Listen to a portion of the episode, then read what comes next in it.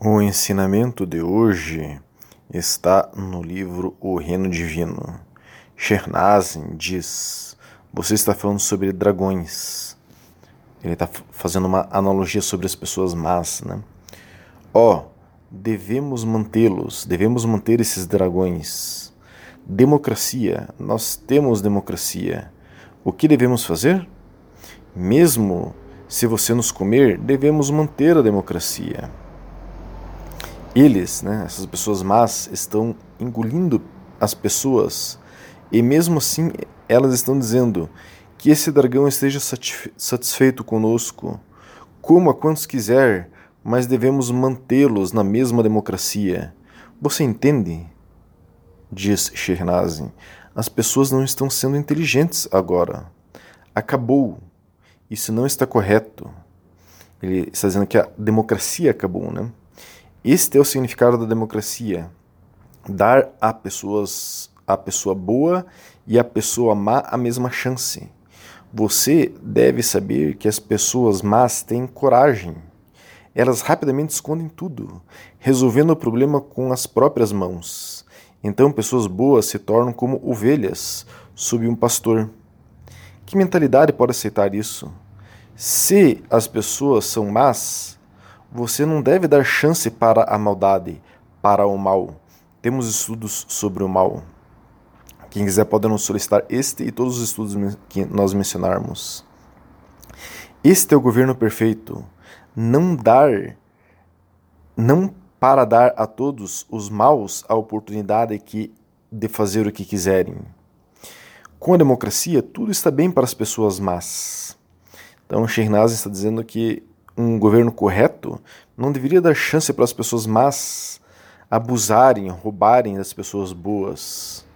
Mas a democracia é, dá, abre esse leque para pessoas más dominarem as pessoas boas, para as pessoas más roubarem as pessoas boas. Sobre um governo mais perfeito, digamos assim, ou mais próximo do que seria adequado, é, nós temos é, estudos né, que tratam sobre isso. Quem quiser pode nos solicitar. É, um governo mais adequado é um governo que tem outros valores, outros conceitos, outra estrutura muito diferente e muito mais eficaz do que a democracia. Já temos um estudo também que aborda alguns pontos sobre a democracia e sua relação com o sionismo. Quem quiser pode nos solicitar também. Hoje, inshallah, vamos estudar um pouco mais sobre a democracia. Tema, aliás, muito atual em ano de eleições políticas. A democracia, como ocorre no Ocidente há séculos, é uma grande farsa. É como uma cortina de fumaça.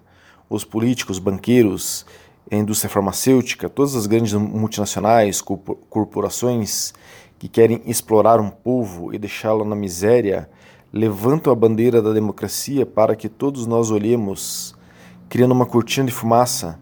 E enquanto estamos debatendo a democracia e suas beleja, belezas e justiças, eles estão fazendo barbaridades atrás dessa cortina de fumaça, em nome da democracia. Se houver um desacordo entre político corrupto mídia manipuladora, grandes, grandes empresários, logo eles chegam em algo comum, que deve ser mantido e defendido, o Estado democrático e de direito, dizem, né? Aí eles falam: ai de alguém que atente contra esse Estado democrático. Isso é absurdo. A democracia é o ícone da evolução humana, da vanguarda da inteligência. Se fosse assim, nós não veríamos tanta miséria, tanta barbaridade, tantas guerras feitas por países é, democráticos de direito. Né? E o ponto máximo da democracia é você escolher o seu governante através do voto, para que você tenha a ilusão de que está decidindo alguma coisa. O destino de um país é traçado por poderes supragovernamentais, quer dizer, poderes que estão acima dos governos. O destino do país é traçado pelo sionismo, pelo grande capital. Independe se vai ganhar o político A ou B. Aquela nação irá na mesma direção, já traçada por eles. O que muda é quem estará dirigindo aquela nação naquela direção. Mas a direção não poderá ser mudada.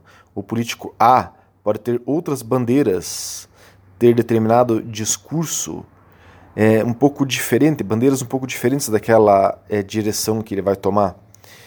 É, só que ele irá na direção que já foi determinada por esses poderes supragovernamentais de maneira um pouco mais lenta do que o político B, que às vezes já tem aquelas bandeiras é, assumidas. Mas mesmo o político A que ganhe terá que cumprir a agenda para aquela nação é, dada por esses poderes é, supragovernamentais. E isso não é uma exclusividade do Brasil. Isso é igual nos Estados Unidos, nos países da Europa e muitíssimos outros países em mundo afora. A democracia prega um Estado laico, totalmente desvinculado da, da religião. Por que é assim? O lema sunita tradicional contemporâneo, o Abu Amina Elias responde assim, né, essa pergunta. O secularismo, quer dizer, o Estado que se desfez, enfim, da religião, se originou no Ocidente com uma reação às guerras internas da religião na Europa. A Europa desenvolveu governos teocráticos, nos quais as instituições religiosas e políticas eram uma e mesma, corrompendo assim a pureza da prática religiosa. A religião foi politizada e isso levou à intolerância fanática e perseguição para as pessoas que eram consideradas é, como que é, contra a força da igreja né, e do Estado. A experiência ocidental não se aplica inteiramente ao Islã, porque a tradição islâmica ela dá normas, é, contém mecanismos necessários para prevenir a teocracia, a politização da, da religião, a intolerância e os abusos dos direitos humanos. Uma solução ocidental para um problema ocidental da igreja né, romana, por exemplo, não significa que a mesma solução se aplique a um problema muçulmano ou a um problema, enfim, de outras regiões do mundo. Ao invés disso, o, os muçulmanos podem superar o problema do fanatismo, da intolerância dentro do próprio Islã. Na verdade, o Islã requer uma separação suave entre os estudiosos religiosos e as autoridades e os autoridades governantes. Né? O erudito religioso deve manter uma distância saudável e independência da elite governante, a fim de manter a pureza dos ensinamentos religiosos e evitar serem corrompidos pelas ambições de poder.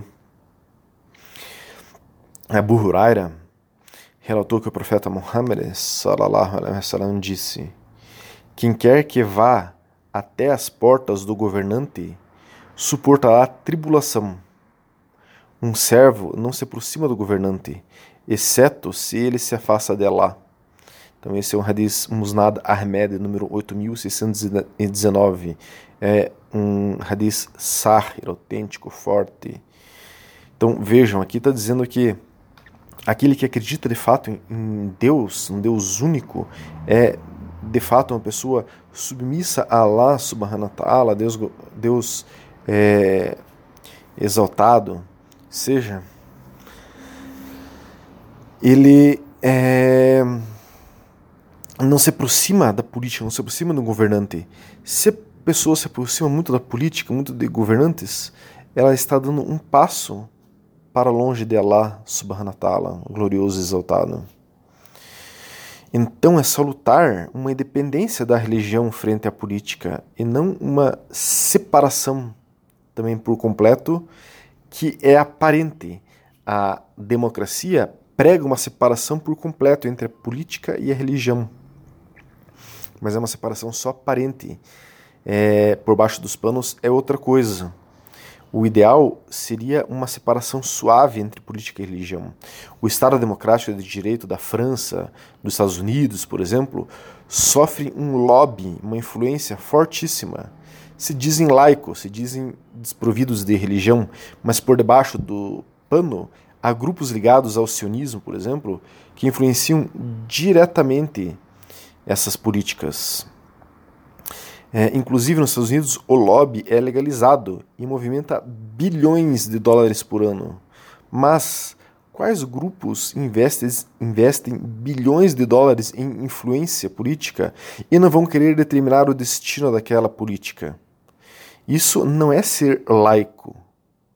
O Brasil não é laico também. Há grupos religiosos que estão dominando a política brasileira. E a cúpula desses grupos religiosos é dominada pelo sionismo também. Nós temos estudos sobre o sionismo. Quem quiser se aprofundar no que é o sionismo pode nos solicitar.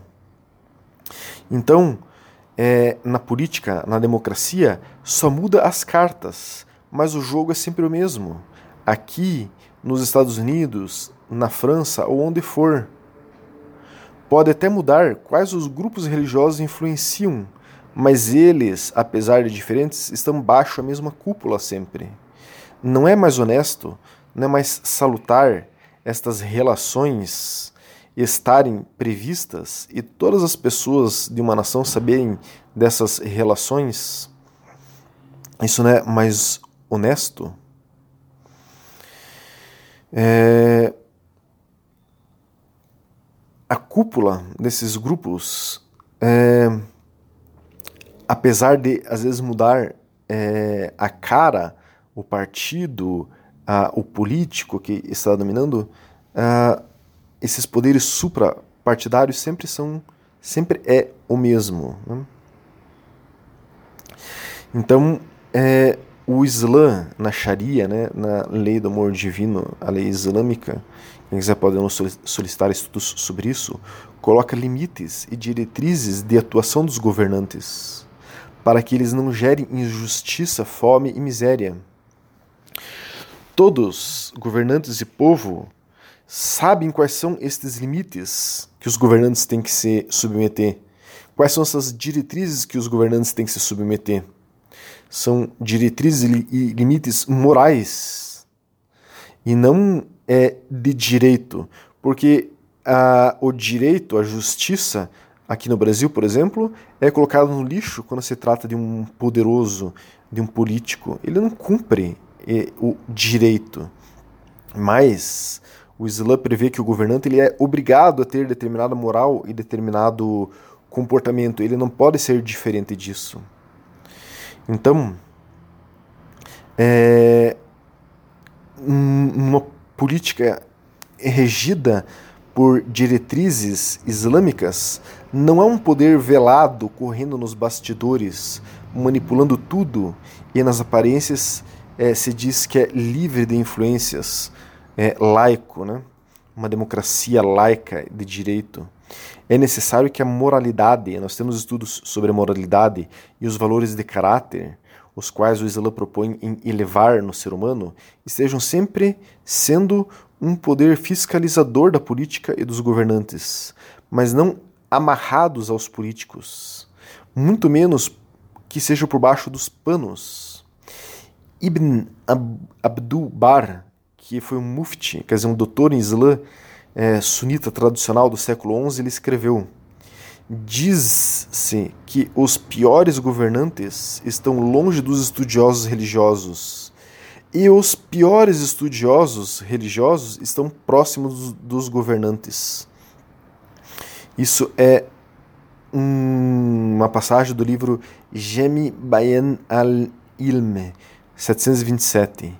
Há que se fiscalizar, mas sem misturar política e religião, e muito menos esconder essas relações, como faz a democracia.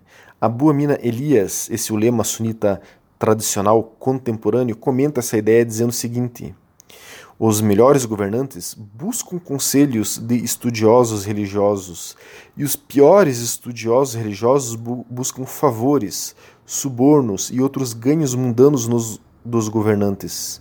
Em outras palavras, os valores religiosos devem ter uma influência positiva sobre o governo, mas o governo não deve ter permissão para fazer uso indevido da religião. Então vejam, há uma harmonia explícita aí. Há uma harmonia, um, um bom contato entre religião e política, e, esse contato ele é visível, todos podem perceber e não há relações duvidosas escondidas sobre a bandeira da democracia. O Islã não defende, nem na teoria ou na prática, um modelo teocrático, isso é, que um governante é, ele é também um líder religioso, né? como, por exemplo, faz alguns governos é, muçulmanos é, sob a, que estão sob é, alguma autoridade que seja tanto religiosa como política, sendo a mesma figura. Né? O líder político e o líder é, religioso são os mesmos. Como ocorre, por exemplo, em alguns países muçulmanos, né? É, isso mostra apenas que em países que ocorrem isso, o Islã é deformado, como na Arábia Saudita e no é, Irã, por exemplo. Né? Este padrão político deles é ahistórico, sem uma forte base na tradição islâmica, e teve influência é, corruptora na prática religiosa a ponto de encorajar a violência. Por exemplo, o terrorismo. O terrorismo ele vem totalmente aí é, do governo saudita misturando o poder e a religião. Nós temos um estudo sobre terrorismo, quem quiser pode nos solicitar. Então é verdade que a autoridade religiosa e política foi unida no profeta Muhammad, sallam, mas isso era específico apenas para ele. O primeiro califa a suceder o profeta, sallam, Abu Bakr, deixou claro é, em seu discurso inaugural que não deveria ser considerado uma autoridade religiosa absoluta em si mesmo. Abu Bakr disse: Ó oh, povo, recebi autoridade sobre vocês e não sou melhor, não sou o melhor de vocês. Se eu fizer certo, então me ajudem. Se eu fizer errado, então me endireitem. Isso está no livro Shihad ibn Hissan 657. Então, o melhor governante não são é, aqueles que são ávidos pelo poder são pessoas que aprimoram seu caráter e acontece delas assumirem o poder. Elas não queriam assumir o poder, como o caso de Abu Bakr. Então desconfie das pessoas que querem tanto o poder, como é o caso dos políticos brasileiros. Há campanhas eleitorais em que o político gasta mais do que a soma de todos os seus salários durante quatro anos que ficará no poder. Vocês acham que ele, com a bandeira da democracia está fazendo isso pelo bem do povo? Ou ele vai meter a mão em muito mais dinheiro do que ele ganhará como salário? Há um hadiz, né, Abu Musa relatou o seguinte, que dois de seus primos, e eu, né, no caso Abu Musa, é, entramos na casa do profeta, salam. Um deles disse, ó mensageiro de Allah, nomeie-nos como líder sobre é, algumas terras que Allah, o exaltado, confiou aos seus cuidados. O outro disse algo semelhante ao profeta, wasallam, mas o mensageiro de Allah, disse: Na verdade, por Allah, não designamos ninguém para essa posição que peça ou esteja ansioso por isso. Esse é um hadith é, Sahih Muslim número 1733, quer dizer, ele é autêntico, forte. Então vejam que político baseado na democracia é, não está pedindo para ser governante? Não está pedindo o seu voto? Será que eles estão ansiosos por serem governantes? Nossos governantes não deveriam pedir para serem governantes e nem estarem ansiosos por isso. Eles estão ansiosos para roubar, dizendo que estão defendendo a democracia e o povo e por que esse sistema político chamado democracia é assim? Ele está construído assim, justo para não ter as relações de poder claras, explícitas. Tudo ocorre por debaixo do pano, tudo está construído para facilitar o roubo e as pessoas que são más prevalecerem. Quando a mídia defende algo com unhas e dentes, como defende o Estado democrático de, de direito, devemos sempre desconfiar que algo está errado com o que eles defendem, pois a mídia é a voz daqueles que traçam o destino para as nações. E a mídia defende com unhas e dentes o Estado democrático de direito. Cuidado com as ideias que você aceita como verdades. Que Allah, subhanahu wa ta'ala, Deus glorioso exaltado, nos dê discernimento sobre essa realidade também.